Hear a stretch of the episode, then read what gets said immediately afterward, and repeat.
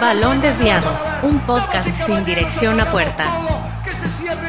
Una producción de Balón y Pie Original. Bienvenidos a un episodio más de las charlas desviadas con invitados especiales. El día de hoy nos espera una charla espectacular con el primer invitado internacional. Pero antes de, de presentarlo, pues quiero saludar al desviado que pues es desviado, pero no es desviado, pero nos acompaña el día de hoy. Jesús Trejo, ¿cómo te encuentras Jesús? Hola Luis Diego, muy emocionado por esta interesante plática que vamos a tener hoy.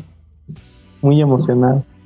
Muy emocionado y se viene una charla espectacular. Y ahora sí vamos a presentar al invitado, a echarle flores, como si fuéramos su representante, como si fuéramos, no sé, Mino Rayola, como si fuéramos, no sé, cualquier representante del mundo. Pero bueno, el día de hoy nos acompaña uno de los reporteros tal vez más jóvenes de TUDN, o al menos eso aparenta, no sabemos su edad, es un misterio, no aparece en redes sociales quien nació en Tuxtla Gutiérrez, donde comenzó su carrera como reportero y editor en varios diarios locales. Después trabajó para el diario Esto, donde fue corresponsal en España y después tuvo un grandísimo paso hacia Univisión, donde ahora pues permanece en TUDN, es corresponsal en Europa, lo podemos ver seguido en, los programas de, de, de la televisora de TUDN.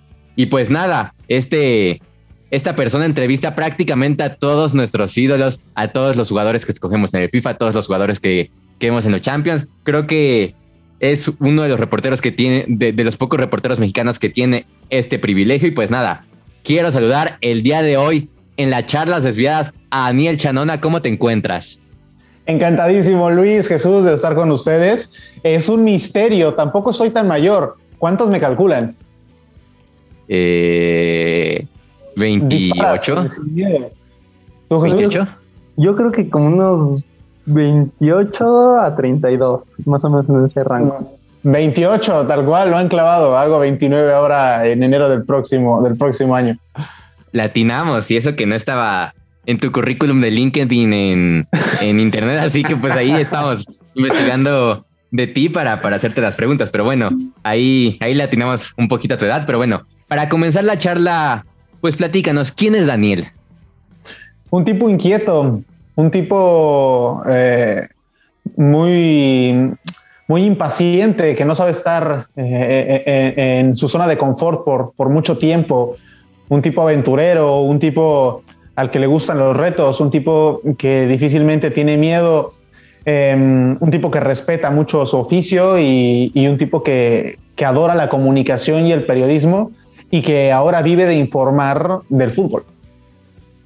¿Cómo comenzó tu amor hacia, hacia este, este, hermoso deporte? Porque bueno, sabemos que cubriste un tiempo básquetbol, pero, pero ahora estás cubriendo la máximo de fútbol, la Champions y todos esos torneos importantes.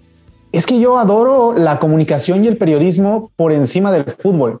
Parece una locura, pero gracias a la vocación que tal vez siento por, por este oficio, por esta profesión, quizás eh, me ha dado las herramientas necesarias para poder eh, trabajar ahora cubriendo este tipo de, retos internacionales. Es cierto que me gusta mucho el fútbol, pero eh, yo, a diferencia quizás de, algunas personas, no soy aquel periodista por, por, ser un futbolista frustrado o, porque me chingué la rodilla, ni mucho menos. Yo desde el principio supe que, lo que quería era dedicarme a la comunicación y una vez entrado en el círculo de la comunicación en los medios locales, eh, caí en el fútbol, eh, principalmente en los deportes generalistas. Luego me especialicé en fútbol por el boom que Jaguar estuvo en Chiapas y a partir de allí fui construyendo eh, es cierto que tengo otros intereses. Eh, yo sería igual de feliz haciendo una crónica parlamentaria en Bruselas que una crónica para algún periódico en el Bernabéu. Y, creo que eso también em, me inspira a poder ver eh, la actualidad pues de una manera menos convencional y es lo que trato de alguna u otra forma contar en las piezas que tengo oportunidad de compartir en, en, en TUDN. ¿Y quién fue tu máximo ídolo de infancia? Bueno, ya lo dijiste que, dentro del fútbol, pues tal vez no tanto, pero tal vez tu ídolo periodístico, algún reportero que hayas visto desde niño y hayas dicho, yo quiero ser como él. Mm, fíjate que en el fútbol yo siempre he leído al Puebla y jugaba yo de portero y Me acuerdo mucho cuando recién empezaba a ver al Puebla y a identificarme más con el equipo, una época en donde Oscar Daut era, era el portero de la franja.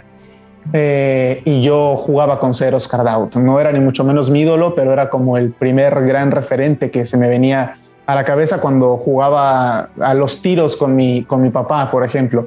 Y, y periodísticamente, hasta que me di cuenta que podía vivir del periodismo deportivo, me empecé a interesar mucho en las crónicas de compañeros como José Sámano, Ramón Besa o Diego Torres en el país, em, la manera en la que periodistas ingleses como Sitlow eh, cuentan historias en The Guardian, em, la manera en la que en su momento Alberto Lati transmitía emociones en sus crónicas o la manera en la que Martín Einstein también em, comparte las subjetividades de la vida. Yo creo que a grandes rasgos, tanto en el fútbol como en el periodismo deportivo, esas son como mis dos grandes fuentes.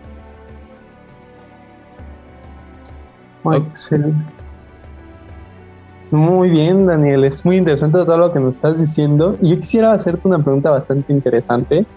¿Cómo surge este amor tuyo por el periodismo, por la comunicación y por los medios de comunicación? Yo creo que lo he mamado desde pequeño porque mm, mis abuelos eh, ejercían el periodismo, mi padre era comunicólogo, mi madre ejerció también el periodismo, sobre todo político a nivel local. Y yo recuerdo pasar tardes en casa eh, con una grabadora porque aunque tengo 28 de 10 años a la fecha han cambiado mucho las tecnologías y yo todavía soy de la generación de los CDs y de los cassettes, me tocó esa colita y me sentaba en la mesa en el comedor con la grabadora y hacía mis programas de radio, eh, diseñando yo mis playlists con base en los CDs que tenía a la mano, eh, mandando a mis pausas comerciales, eh, sintiéndome un, locutor de radio y le pregunté, yo recuerdo a mi madre con 6, 7 años, qué se necesitaba para, para hablar delante de un micrófono y hacer eso que hacía, ¿no?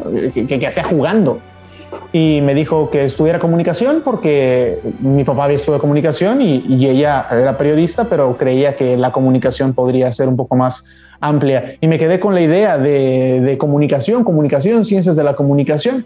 Llega un momento en el que tienes que tomar la decisión de estudiar una carrera y, y, decidí por ciencias de la comunicación. Nunca lo dudé porque siempre lo supe desde los 6, 7 años que me quería dedicar a esto. Y claro, cuando a los 12 incursiono en el medio local, pues ya no me quedó dudas si es que hubiese existido algún resquicio em, de que a eso me quería dedicar y gracias a, eso, pues de eso puedo vivir, que soy un afortunado, realmente es un oficio muy vocacional y, hay que hacer muchos esfuerzos para poder realmente vivir y disfrutar de, las ventajas y de los privilegios y, y de todas las cosas buenas que te da esta profesión.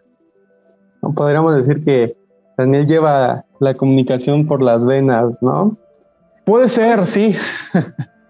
¿Cómo es que llegas a, Televisa? Yo llego a Univisión, no a Televisa. Em, cuando yo estoy trabajando, colaborando para el periódico El Esto aquí en España, porque es importante poner en contexto y qué bueno que me lo preguntas. Eh, yo termino de estudiar ciencias de la comunicación en México y decido hacer una segunda carrera. Eh, consigo una oportunidad y me vengo a estudiar a Madrid periodismo. Y yo me gradúo aquí en Madrid también como periodista. Lo que ocurre es que eh, durante esa etapa en la que yo llego a Madrid, en Univisión Deportes, por entonces una empresa relativamente joven, muy consolidada en el mercado americano, la marca Univision, en deportes estaban comenzando, eh, envían a un corresponsal a picar piedra, eh, a Univision, eh, Univision Deportes no la conocía nadie de este lado del charco, también porque no es prioridad editorial de los medios de comunicación en Europa y viceversa y mandan a, un compañero como corresponsal, hace un muy buen trabajo y en esa etapa de picar piedra yo ya tenía cierto recorrido por haber estado antes colaborando con el Esto desde Madrid, cubriendo pues a principalmente los equipos eh, grandes de la ciudad, porque también coincidía con que me tocó una muy buena ola de mexicanos en Europa que residían en Madrid. Me toca la etapa del Chicharito en el Madrid, de Raúl Jiménez recién llegado al Atleti y de Javier Aquino en el Rayo Vallecano, por ejemplo, y Gustavo Ayón en el Real Madrid. Por eso es que cubría el baloncesto. Em, a raíz de eso, mm, mi compañero por entonces tenía la necesidad de hacer crecer la corresponsalía de acuerdo a las necesidades que había por entonces y las herramientas mm, eh, de las que disponía y me invita a colaborar con él, no con Univisión. Yo no tenía nada que perder, tenía la misma hambre que tengo ahora y, me aventuré a colaborar con él. Una vez colaborando con él, eh, empieza la gente de Univision a saber que él no está solo y que hay alguien que lo está ayudando y en principio bastante bien. Y ahí es cuando Univision sabe de mí. Yo colaboro durante todo ese tiempo con la corresponsalía de, UDN, que era Univision Deportes Network. Termina mi etapa como estudiante, me gradúo y por una razón académica, eh, tengo que regresarme a México para tramitar un título universitario, el mexicano, el que quedaba pendiente. Y, este, y es cuando entro como becario a Univisión. Yo entro como becario a Univisión y mm, estoy como becario cuatro meses, como becario de Univisión Deportes.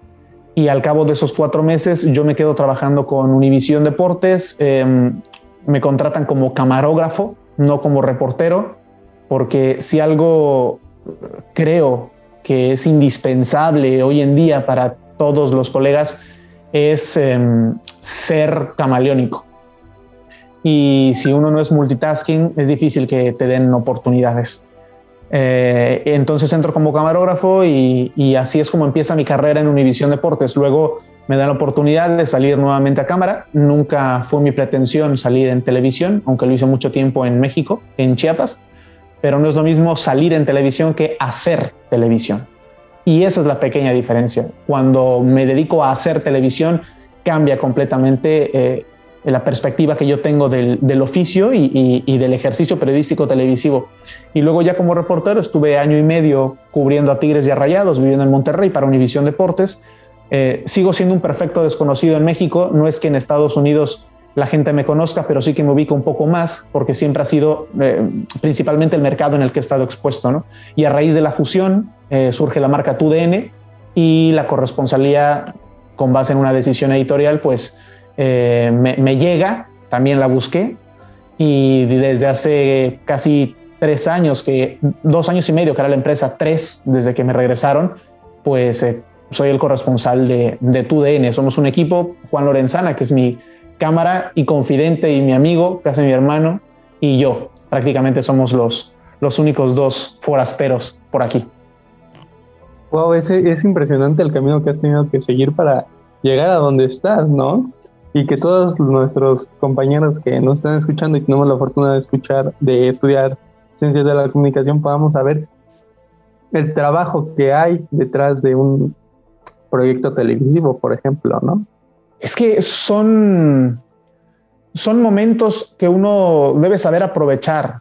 Cuando las oportunidades surgen es porque también las has buscado con antelación. Y yo recuerdo mucho eh, una anécdota eh, que, que podría catalogarme como un perfecto gran mentiroso. Y me explico. Yo me reúno por primera vez con eh, Bruno Valencia, se llamaba el corresponsal por entonces, él recién llegado a Madrid y me pregunta, yo estaba escribiendo para el periódico, yo no pretendía hacer televisión porque ya tenía la experiencia de, mi madre, ¿no? que ya lo hizo muchos años y me decía es que es muy desgastante, los horarios no tienes, en fin. Y en cambio en una redacción, pues al menos tenías dos, horas, dos, dos días de descanso, tenías ciertos horarios preestablecidos y la dinámica en el trabajo de, un periódico es diferente. Y me siento con Bruno y Bruno me dice, eh, ¿te gusta la televisión? Y claro, mi mundo se paró por unos segundos porque dije, creo que estoy ante la pregunta más importante que me puedan hacer a estas alturas de mi carrera, porque si le digo que no, probablemente me cierre una puerta. Y si le digo que sí, sé que quizás estoy mintiendo piadosamente, pero alguna oportunidad de crecimiento puedo aprovechar o puedo tener. Y le dije que sí me gustaba la televisión, cuando mi intención era otra y no me arrepiento en absoluto de haber hecho esa declaración piadosa porque ahora me realmente me, me resulta fascinante la televisión y aunque tengo otros gustos, es una manera de vivir, hacer televisión. Te cambia totalmente la perspectiva. Contar todo con base en determinado tiempo e intentar transmitir lo más que puedas de lo que en verdad estás sintiendo es un reto gordísimo. Y si algo pequeño de, todo eso puede llegar al otro lado de la pantalla, eh, pues yo ya me doy por, por bien servido.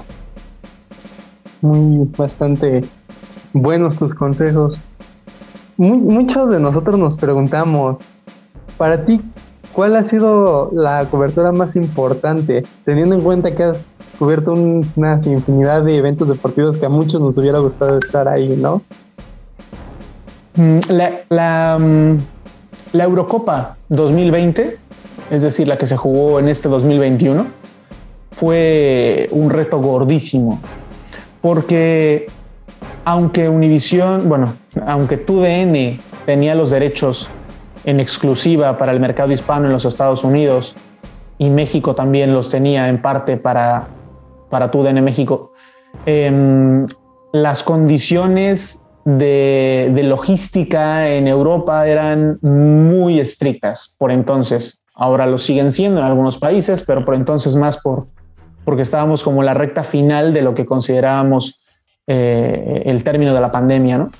Y cada país, tengamos en cuenta que se jugó en 12 sedes, cada país tenía un protocolo diferente, em, aunque la acreditación UEFA te daba cierta flexibilidad para no hacer cuarentenas, sí que te tenías que someter a pruebas PCR, a test antígenos, em, a los controles de temperatura y controles sanitarios en los aeropuertos. Eh, a que probablemente un vuelo te lo pospusieran porque tal vez no estaba lleno a causa de que la gente no viajaba, entonces eso te rompía el itinerario.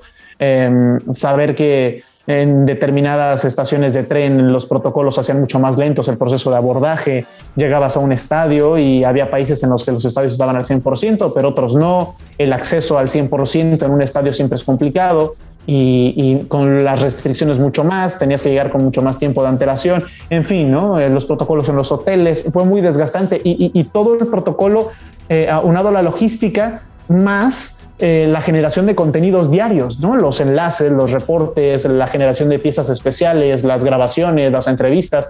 Entonces fue una carga de trabajo muy intensa durante 36 días que estuvimos de cobertura y, y, solo fuimos dos cruz, solo fuimos cuatro personas para cubrir una Eurocopa. Eso eh, era impensable hasta antes de hacerlo realidad. Por un lado estaban Cristina Romero y Pedro Pereira y por el otro Juan Lorenzana y, tu servidor, ¿no? Eh, cuatro personas para una Eurocopa. Fue descabellado, pero se consiguió el objetivo y creo que ha sido la experiencia eh, a nivel logístico más complicada que, que me ha tocado vivir eh, sí es cierto que Rusia 2018 también lo hice, pero sin derechos y la dinámica es diferente, pero ahora la pandemia vino a cambiarlo absolutamente todo y a complicarlo todo mucho más. Sí, la pandemia vino a conocer, vino a modificar la vida deportiva como la conocemos, ¿no? Eres muy joven y has logrado mucho, pero ¿cuál es la mayor meta dentro de tu profesión? Mantenerse. Es que lo difícil, que ya es complicado, y suena cliché, no, no, no es llegar, porque cuando uno tiene hambre, toca puertas, encuentra las oportunidades, persevera, es constante y luego hay una circunstancia que tal vez te lleva a ocupar un rol, ya sea en el medio local o en un medio nacional o en un medio de mayor alcance. Pero lo difícil es mantenerse, porque hay mucha competencia, hay gente muy buena también haciendo cosas y competencia sana, pues es natural, ¿no? Y hay gente muy buena produciendo contenidos eh, y el reto es estar siempre a la altura de la exigencia de la empresa a la que representas.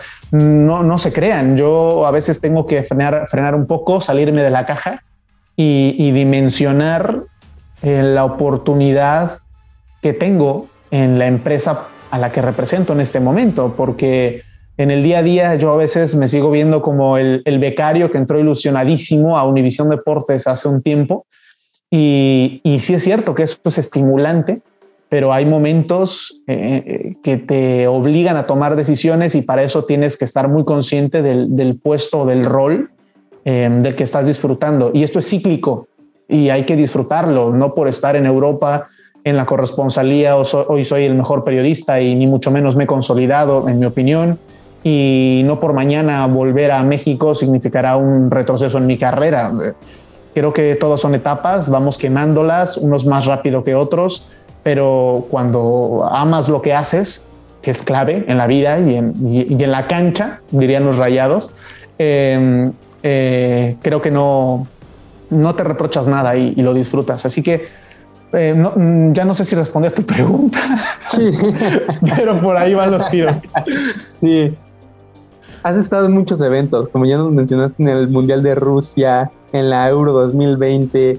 Ya has tenido la oportunidad de estar cerca de uno de los mejores futbolistas. ¿Cuál es el futbolista más complicado que has entrevistado? Probablemente no pase tanto por el futbolista, sino por el entrenador.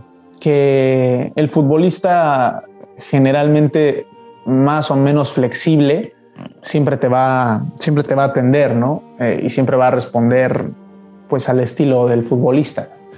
Eh, pero los entrenadores suelen ser un poco más ácidos, sobre todo cuando pierden. Entonces, eh, creo que he tenido ninguna mala experiencia con nadie, pero las primeras impresiones siempre cuentan, ¿no? Y, y la primera vez que entrevisté al Cholo Simeone fue no, no intimidante, pero pero me hizo entender eh, la magnitud del personaje que, que, es Simeone para el Atlético de Madrid. ¿no? Es un tipo que además nunca te ve a los ojos o difícilmente lo hace, siempre clava la mirada al suelo. Cuando le preguntas, voltea a verte como juzgando la pregunta que le estás haciendo y, eso si no estás concentrado te puede distraer o si no sabes qué preguntar, probablemente patines al formular la pregunta. Eh, quizás es lo que más destaco. Luego tienes a otros tipos que te ganan por su simpatía, tipo Jürgen Klopp o, o Zinedine Zidane en su momento. Em, la ceja inmortal de Carlo Ancelotti, también siempre analítica, pero, pero en la distancia corta muy, muy cercano, eh, válgase la redundancia. Em, muy, muy, muy humano, es lo que me refiero. Eh, y luego futbolistas te encuentras, no sé, eh, del perfil de Virgil van Dijk, ¿no? Que dices, este tipo, yo le pregunto algo y me va a meter una cachetada, ¿no? Porque siempre lo ves ahí aguerrido, con sus dos metros de altura, corpulento, pero luego es un encanto de persona, ¿no? Eh, tampoco es que me haya ido a tomar una cerveza con él, pero sí que hemos coincidido en, en varias zonas flash y, conforme más tiempo vas pasando en esto, no es que te vuelvas amigo del futbolista, ni mucho menos, pero sí que empieza a haber una familiaridad, porque también es un círculo eh, bastante cerrado, ¿no? De aquellos medios que tenemos derechos ahora mismo, ¿no? Eh, y luego me gusta mucho poder charlar con los futbolistas mexicanos que están aquí en Europa. Eh, son futbolistas a los que más allá del rendimiento individual siempre siempre se les tiene bajo la lupa, siempre se les exige un poco más, siempre se les juzga, me parece que a veces exacerbadamente, eh, se desconoce cuál es el entorno humano de, de, la persona, ¿no? Y a veces creo que prima el debate del personaje por encima del ser humano. Luego te encuentras historias interesantísimas. No sé, el caso de Edson, sus primeros seis meses no podía ver a la novia ni a la hija por un visado. Imagínate, te recién te mudas a un país que no conoces, donde sí hablan inglés, pero finalmente no es el idioma primario, eh, vienes siendo un extranjero al que nadie conoce y de repente no puedes ver ni a tu familia, ¿en quién te arropa? ¿Sabes? Y empiezan las críticas sobre por qué no juega Edson y qué pasa con Edson y es que no confía Ten Hag en Edson y frena un poco, ¿no? Entonces, cuando, cuando uno también tiene oportunidad de acercarse a los paisanos aquí es, es muy, es muy halagador, por otro lado, porque uno se enorgullece de, de verlos triunfar, porque lo están haciendo, lo están haciendo, solamente que que creemos que es muy fácil pisar este terreno y consolidarse, y, no es el caso. Esa personalidad del cholo hasta Simeone, que hasta en pantalla sientes que te impone, ¿no? sí, ¿Recuerdas cuál fue el primer partido que cubriste? Sí, eh, fue, una, fue un Real Madrid Athletic Club de Bilbao y fue para el esto. Yo recién llegué a, a Madrid, me acuerdo, eh, haber ido como aficionado a la avenida Conchespina y a ese ritual tan, tan natural por entonces, ahora con la remodelación es imposible, y luego con el COVID cambiaron la circulación del autobús, en fin, pero por entonces la gente se juntaba ¿no? en la avenida de la Conchespina para ver venir el autobús del Real Madrid. Yo me acuerdo aquel Real Madrid, imagínate, con, con Pepe, con Arbeloa, con Xavi Alonso, con Cristiano Ronaldo, con Ángel Di María, eh, con Marcelo, uno de sus mejores momentos, eh, Sergio Ramos, Iker Casillas. Y claro, eh, el, ser parte de ese ritual del aficionado que, llegas a sentir el porqué, el porqué de ese éxtasis, de éxtasis ¿no? Si se, se eriza la piel.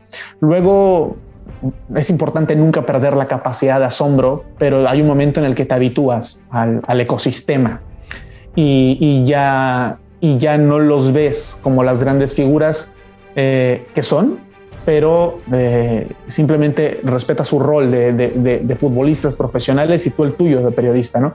Pero me acuerdo esa primera vez fue un partido, ese fue como aficionado contra el Córdoba, imagínate, el Córdoba jugado todavía en primera, y, y luego a los 15 días me acredité por primera vez para el Athletic eh, Real Madrid en el Bernabéu. Ganó el Real Madrid 4-1, si no mal recuerdo. Y, yo dije, después de esta crónica, porque se publicó la crónica y demás, dije, yo ya me puedo morir. Porque yo sí que soñaba. Yo voy soñando conforme voy viendo que puede ser factible que se cumpla el sueño. Porque a veces puede llegar a ser frustrante soñar, no construir y fracasar, y a veces llega a la impotencia o la frustración, ¿no? Eh, pero, no, no es mi caso. Entonces, yo me acuerdo que dije, bueno, yo estoy aquí, vamos a acreditarnos, voy al Bernabéu, hago mi crónica, se publica la crónica y dije, ya está, ya está, ya tengo una crónica en el eh, Víctor Manuel Reina y ya tengo una crónica en el Santiago Bernabéu, no, no, no puedo pedir más. Eh, pero luego, afortunadamente, no fue la primera, fue la primera de muchas. Eh, no fue la única, fue la primera de muchas y, ese fue mi primer partido que, que, cubrí, digamos, en el mercado internacional. Luego en el mercado local seguramente fue uno de los jaguares de Chiapas que, que en paz descanse. O sea, pero ¿te acuerdas cómo fue? Ahorita le dices muy simple. No, pues cubría a Marcelo, a Cristiano Ronaldo y le dices como, como si no fuera nada, pero pero ¿te acuerdas qué pasaba por tu mente de ese Daniel novato cuando iba rumbo al estadio tal vez a cubrir el partido o cuando ya estaba ahí o cuando tal vez terminó de cubrirlo y llegó a, su casa y dijo, no, ya chingueo, no sé, no sé qué pasó por tu cabeza, ¿qué, qué pasó por ahí? Es que la neta, eh, el, el entorno funciona exactamente igual cubras a un equipo de la liga regional o cubras al Real Madrid. Es decir, vas a un estadio, hay un protocolo de acceso, hay un palco de prensa o una grada en la que te vas a sentar a intentar poner tu computadora y escribir. O sea, eso no cambia. Ah, eh, o ahora en el con el teléfono celular, ¿no? no cambia. Eh, pero hay un momento en el que la cabeza eh, hace, hace clic con tu oficio y, y te tienes que portar como todo un profesional. Entonces sí es cierto que hay un momento que es genuino, es natural, en donde el nervio o el, nervio, sí, la expectativa desaparece, porque finalmente es como le das paso al periodista que, que, que eres, ¿no? Y, ahí es el momento en donde ya te, pierdes completamente y te dedicas a hacer lo tuyo, que es escribir una crónica en ese caso, ¿no? Entonces creo que no, no noté una diferencia. Eso sí, al cabo del, del tiempo, cuando... Mira, ¿cómo me pregunto? Porque me lleva también a otra cosa. Eh, y me pasa ahora mismo. Al cabo del tiempo es cuando uno tiene que frenar, a eso me refería, con salirse de la caja y decir, hombre, pues hoy me han publicado una crónica del Real Madrid o a estas alturas, oye, pues que entrevisté a tal personaje importante en el mercado europeo, ¿no? O, oye, que hoy me dejaron preguntarle en una rueda de prensa a Leo Messi, ¿sabes? Ese tipo de cosas que mm, yo sé que no son normales para la mayoría de quienes ejercemos el oficio, pero dentro de la profesión son completamente comunes y corrientes. Están aquí muy habituados en Europa a cubrir a grandes estrellas. Nosotros lo magnificamos porque nos queda literalmente a 10.000 kilómetros de distancia desde Ciudad de México llegar a este lado del, del charco y lo vemos muy lejano porque así es. Em, pero luego cuando empiezas a convivir con el ecosistema, te das cuenta de que es algo muy natural y, no tienes por qué acojonarte, dirían los españoles, simplemente tomarlo como, como parte de tu profesión y luego sí, cuando tienes chance, frenas un poco, bebes un trago de vino, de cerveza, de agua y, disfrutas de la experiencia que tuviste. Y, creo que así se resume todo. ¿Y te acuerdas cuál fue el primer futbolista ya estando en España que entrevistaste? Sí. Eh, En esa etapa con tu DN, sobre todo. Em, me acuerdo que fue Santiago Solari. Cuando yo recién regreso a, a Europa con la corresponsalía, porque luego lo divido como en dos etapas, ¿no? La corresponsalía de Univisión Deportes, donde sí tuve oportunidad de, entrevistar a, a, varias personas, pero no teníamos los derechos de Champions. Eso hacía mucho más complicado acceder a las grandes figuras, ¿no? No es que llegue Daniel Chanona o fulanito Pérez y le pongan al jugador. Es porque hay un convenio colaborativo con las empresas, eh, las empresas pagan por tener cierto acceso y luego también hay parte de trabajo del periodista el intentar acceder a uno u otro personaje, ¿no? Pero bueno, eso es otra intrahistoria. Pero cuando yo recién llego, sí me acuerdo de mm, mi primera cobertura, yo llego para unos octavos de final de vuelta de hace tres temporadas y me toca el Ajax Real Madrid Em, y me toca Santiago Solari, entonces técnico del Madrid. y bueno, ahí es la, experiencia, la primera que tuve con, con, Solari. Luego sí que me tocó seguir esa etapa de Solari como entrenador hasta que lo destituyen por perder también un clásico, la eliminación de Champions y demás. Eh, y ahí es donde me convencí de que Solari en algún momento tendrá que regresar a, a dirigir en, Europa y, y, es un consentido de la casa en el Madrid y seguramente si le salen las cosas bien a futuro pueda ser candidato a dirigir al Madrid. Claro, hoy dirige al América y creo que fue un gran acierto el llevárselo, pero fue el primer personaje que me tocó entrevistar cuando volví. Y ahora Solari está acá y tú estás allá, las cosas de la vida. Pero bueno, ¿cuál crees que es la diferencia entre reportear un partido de Liga MX? Porque ya nos comentaste que empezaste pues reporteando un poco a equipos regios y ahora pues reporteas a equipos europeos, a los mejores equipos del mundo. ¿Cuál crees que sea la mayor diferencia? Que la liga como institución y como marca está más consolidada en España en este caso que la Liga MX en nuestro país. Em, la liga tiene ciertos criterios para poder gestionar acreditaciones, ya sea prensa escrita o seas fotógrafo, eh, lineamientos mucho más profesionales. Y luego si eres una radio o una cadena de televisión, también la liga hace un corte de caja. Si tu medio de comunicación no tiene derechos de la liga, pues no puedes acceder a determinados partidos o a todos los partidos. Si eres eh, una estación de radio, pues la liga gestiona también el cobro por la retransmisión de, cada partido. El pago de derechos en televisión también existe para radio. Es decir, el medio está mucho más profesionalizado. Los departamentos de comunicación y prensa en los clubes en Europa verdaderamente funcionan, unos mejor, otros peor, pero tienen una relevancia institucional eh, bastante plausible para aquellos que nos dedicamos al oficio, luego pueden ser un dolor de cabeza, pero finalmente entiendes también el rol de, los jefes de prensa o los gabinetes de comunicación.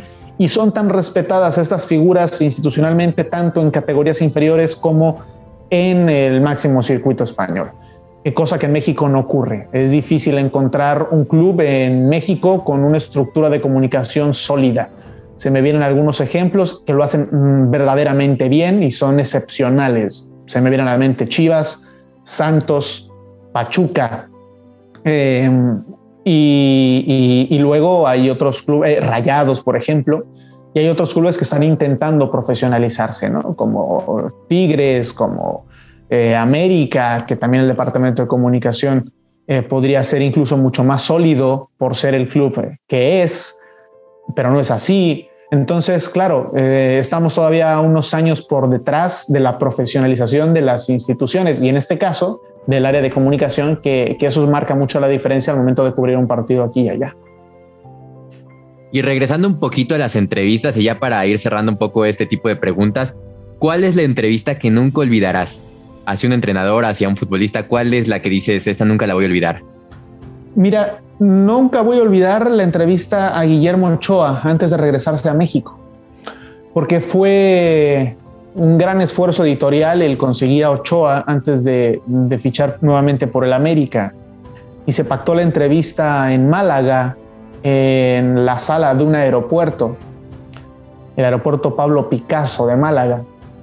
Y yo me acuerdo cuando me asignan esa entrevista, cuando sabíamos que se tenía que hacer y, que era, una era relevante por lo que representa Ochoa y por el club al que regresaba em, y por la manera en la que se regresaba a México. ¿no? Yo no quería caer en, en preguntas fáciles que hirieran susceptibilidades o que se dedicaran a, juzgar al personaje.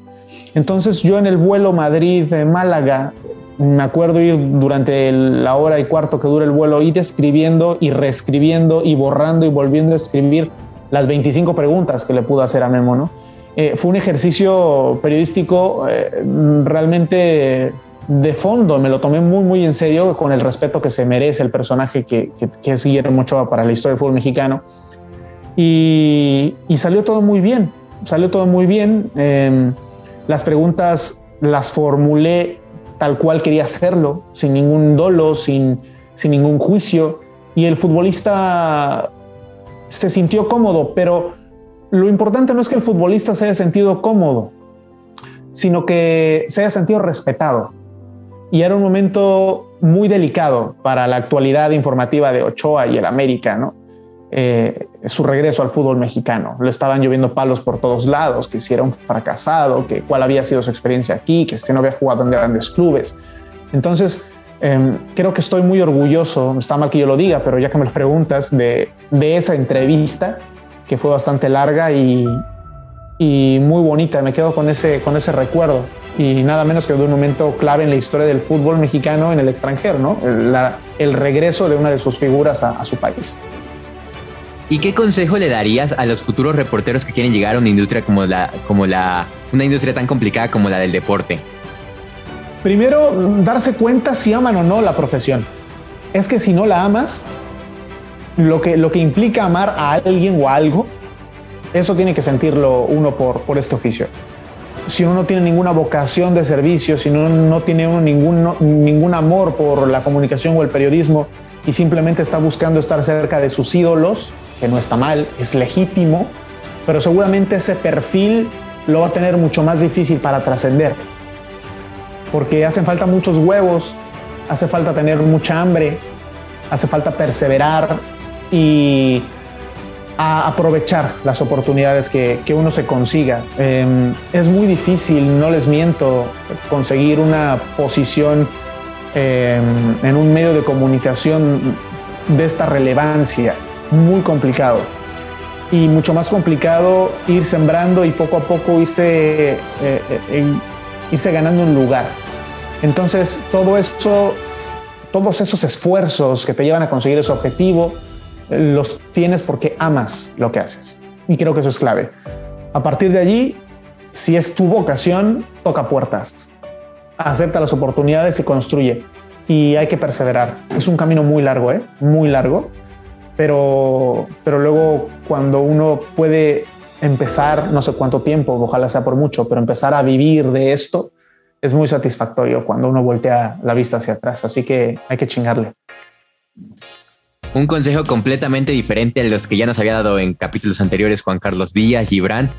te agradecemos de todo corazón ese consejo porque mucha gente de la Facultad de Ciencias Políticas y Sociales de Ciencias de la Comunicación ahí de UNAM seguramente te va a estar escuchando y, se agradece verdaderamente este tipo de consejos. Pero bueno, creo que llegó, llegó el momento de la parte morbosa de este podcast, las preguntas desviadas.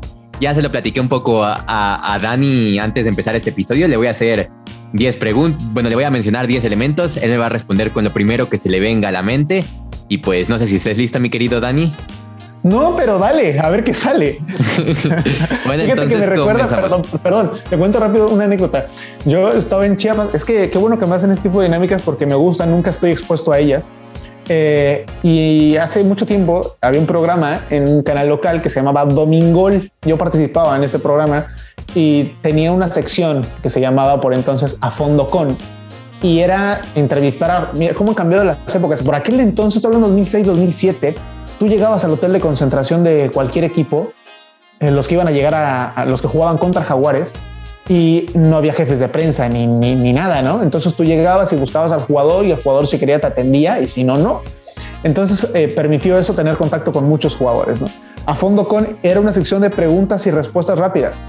por entonces era algo que rompía con, con el paradigma de los medios tradicionales. Creo que ese programa de, con aquel acceso que se tenía traído a la actualidad hubiese sido un pelotazo. Lo fue a nivel local, pero hubiese sido un pelotazo. Claro, ahora el tiempo pasa y, y hace mucho tiempo que no me nunca me sometieron a este tipo de dinámicas, pero me, me acordé de aquel momento de, de mi vida. Hablé como un abuelo.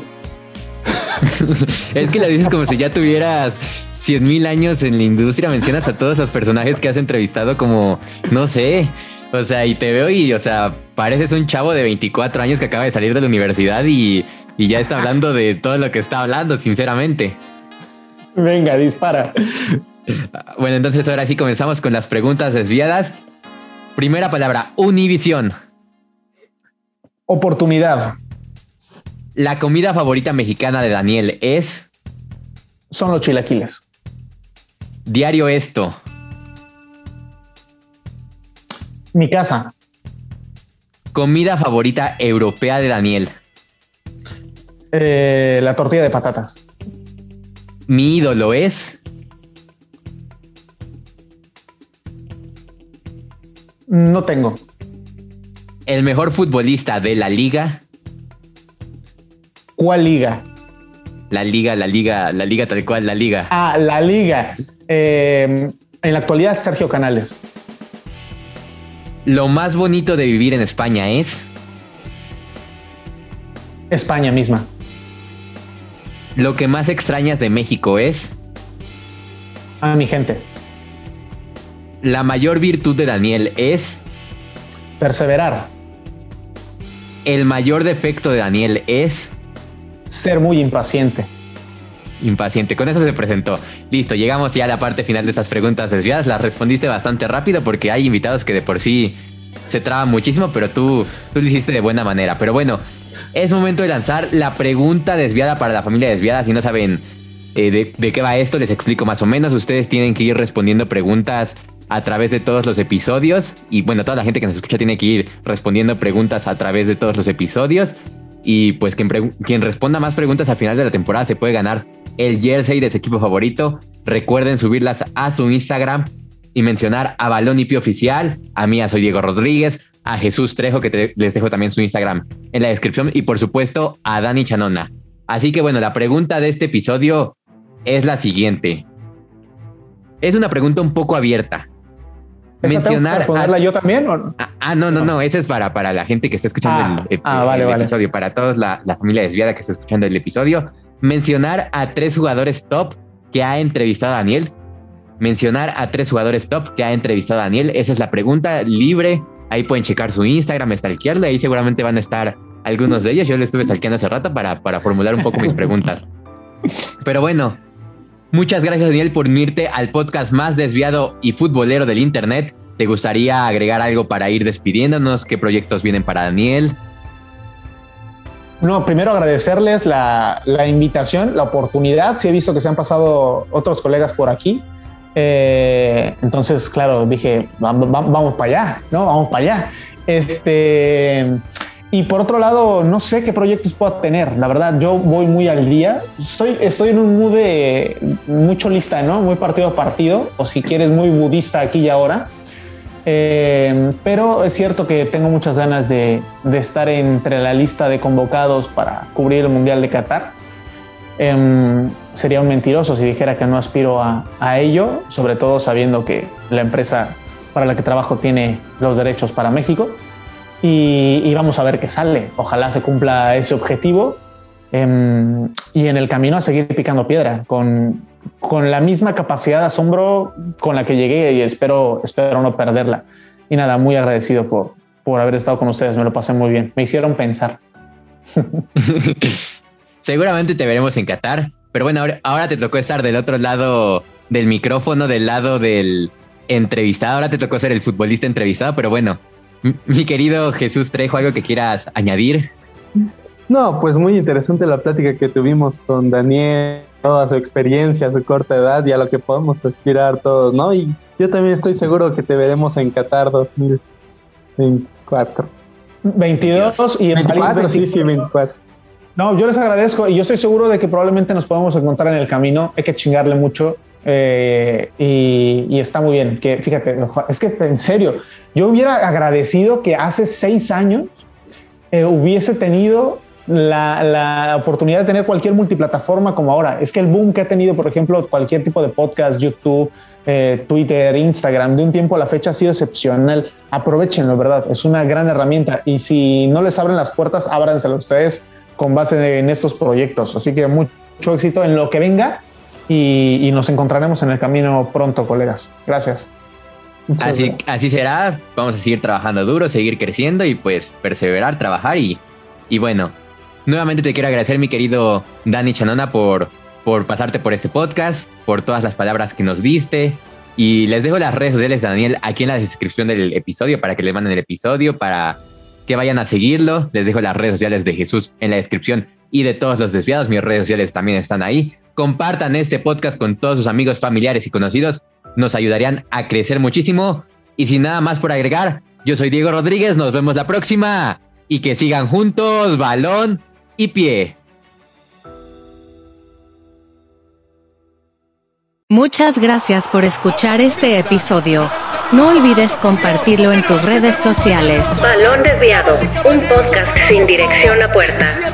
Una producción de Balón y Pie Originals.